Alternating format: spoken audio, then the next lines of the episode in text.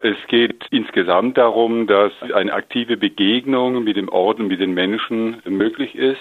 Das heißt auch, das Programm wird immer wieder angepasst an die Wünsche der Teilnehmenden. Und es ist einmal der Schwerpunkt Aneignung der Geschichte und zum anderen in kleinen Workshops mit künstlerischen, mit multimedialen, mit dokumentarischen Methoden, wie auch immer, nach vorne zu denken, was kann man für Schlüsse daraus ziehen, wie kann man das Ganze neu auch verarbeiten? Und dazu gehört eben nun der Versuch, zusammen mit einer italienischen Künstlerin eine Graphic Novel zu erzählen. Das heißt, es sind in besonderer Weise Menschen angesprochen, die sich dieser Herausforderung, einen schwierigen Stoff mit zeichnerischen Mitteln äh, zu bearbeiten, zu erzählen, stellen. Und wie gesagt, wer da also motiviert ist, begabt ist, Ideen zu entwickeln, zu zeichnen und, und, und, herzliche Einladung. Was sind das für Jugendliche, die jetzt auch vielleicht in den vergangenen Jahren zu diesen Jugendbegegnungen kamen. Immerhin denkt man ja vielleicht teilweise Schülerinnen und Schüler, junge Menschen wollen lieber irgendwo an den Strand fahren und feiern.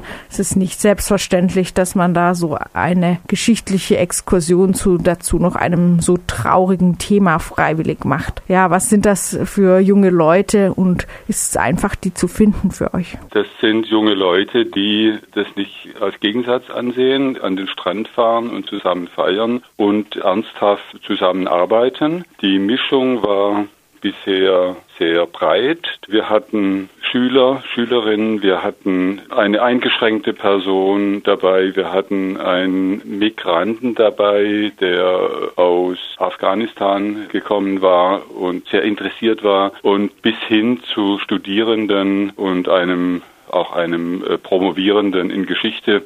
Und, und die haben sich alle, ich sage jetzt mal, zusammengefunden, zusammengerauft auch zeitweise, um ihre jeweiligen Perspektiven einbringen zu können. Von der Gruppe, die 2017 an der Begegnung teilgenommen hatte, gibt es einen ausführlichen Erfahrungsbericht online und einen großen Raum nehmen dabei die Berichte der Zeitzeuginnen und Zeitzeugen ein, die damals selbst Kinder waren, die zu den wenigen Überlebenden gehört haben und von ihren schauderlichen Erfahrungen berichtet haben.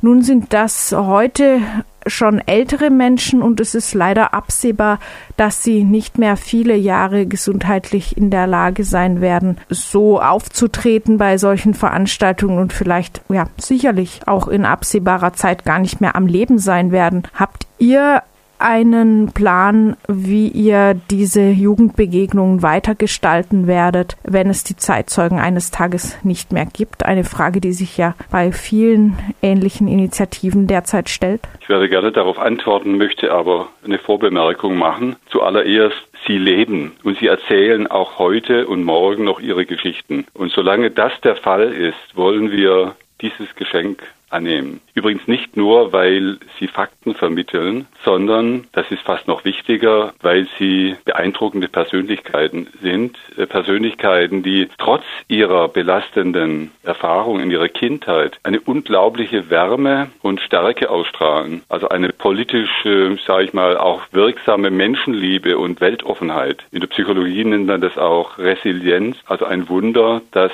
eine traumatische Erfahrung trotz alledem zu Stärke führen kann. Aber jetzt zu der eigentlichen Frage. Es bleibt natürlich nach wie vor ein Wert an sich, wenn sich junge Leute aus Deutschland und Italien an diesem Ort begegnen. Es ist eine Aussage auch gegen die Schlussstrichmentalität, also zu sagen, das ist endlich mal Ende der Debatte. Und es ist auch eine Aussage gegen die neuen mentalen und realen Grenzziehungen. Und es bleibt immer interessant und wichtig, an Projekten, die in die Zukunft, in die gemeinsame Zukunft orientiert sind, zu arbeiten und an gemeinsamen Werten orientiert sind. Und es gibt nun ein besonderes Projekt noch. Die Gemeinde Stazema hat ein Geschenk erhalten von Enrico Pieri, einem der Überlebenden, nämlich er hat sein Elternhaus, in dem er erlebt hat, wie die ganze Familie massakriert wurde, der Gemeinde geschenkt.